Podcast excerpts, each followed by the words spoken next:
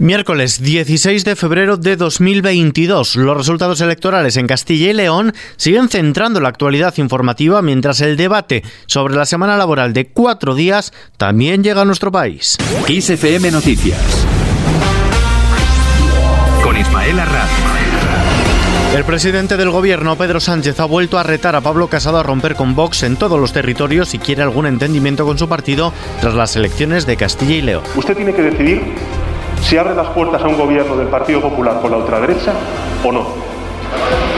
Usted, señoría, usted, señoría, creó una trampa. Silencio, por favor. Creó una trampa y ahora está entrampado.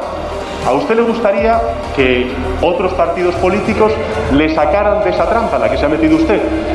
Casado no se fía de la oferta de Sánchez para hacer un cordón sanitario a Vox. A falta de negociaciones formales, el futuro pacto de investidura en Castilla y León sigue en punto muerto después de que el Partido Popular vea poco creíble la oferta de Pedro Sánchez de abstenerse en esta comunidad a cambio de que rompa con la ultraderecha y de que los populares tampoco acepten la entrada obligada de Vox en el gobierno regional. En esta línea, el portavoz del Partido Popular y alcalde de Madrid, José Luis Martínez Almeida, ha aseverado que no considera tan importante ni considera un problema que Vox entre o no en un gobierno gobierno tras las elecciones de Castilla y León como que Pedro Sánchez continúe en el gobierno de España. Le escuchamos. En el Partido Popular preferimos gestionar las victorias que administrar las derrotas.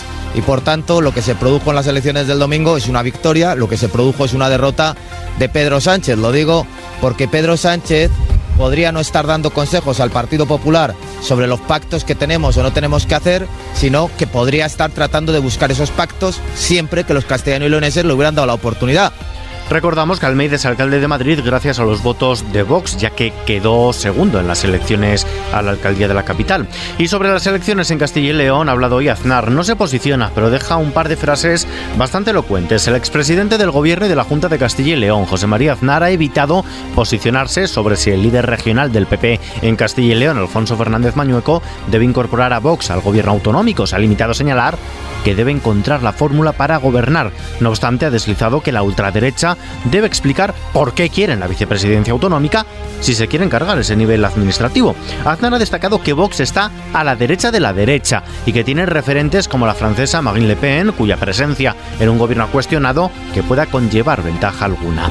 Cambiamos de asunto. Los sindicatos rechazan una semana laboral a la belga. Los secretarios generales de comisiones obreras, Unai Sordo y de la UGT, Pepe Álvarez, han rechazado que se debata concentrar la semana laboral en cuatro días, como se va a hacer en Bélgica y se está haciendo de hecho en España, sino que lo que plantean es la reducción de la jornada. Por su parte, el portavoz de Más País, Íñigo Erjón, ha instado al gobierno a abrir cuanto antes el debate sobre la semana laboral de cuatro días después de que varios países europeos ya estén aprobando iniciativas en esta línea. No son más productivos trabajadores que están más horas, sino que están más motivados, que trabajan en mejores condiciones, que están más sanos, que son más creativos. Eh, creo que claramente el futuro no pasa por, por, por esta especie de obsesión con el presentismo, sino por trabajar menos para trabajar en mejores condiciones. El precio de la luz bajará mañana un 8%. De media pagaremos 163,4 euros el megavatio hora, su valor más bajo en el mes de febrero. El precio medio de la electricidad del jueves estará un 20,5% por debajo de lo que marcó hace una semana. Y en la bolsa, el IBEX 35 ha logrado una subida del 0,22% hasta los 8.737 puntos, a pesar de que la OTAN ha confirmado sus reticencias y ha negado que exista un repliegue de tropas rusas próximas a Ucrania y de que Wall Street cotiza en rojo. El euro se cambia por un dólar con 13 centavos y terminamos. Esta mañana estabas boca arriba. Enteramente normal, igualito que dormido. Cuando te toqué en el hombro y te dije, vamos Mario, se te va a hacer tarde.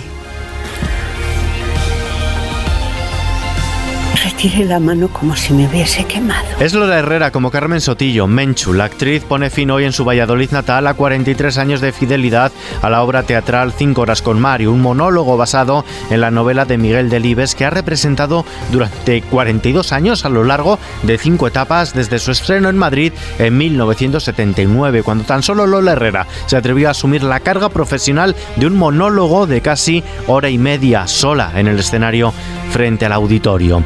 Con esta noticia terminamos hoy toda la información, como siempre, actualizada a las 24 horas en los boletines de XFM y ampliada aquí con los sonidos del día en nuestro podcast XFM Noticias. Hasta mañana.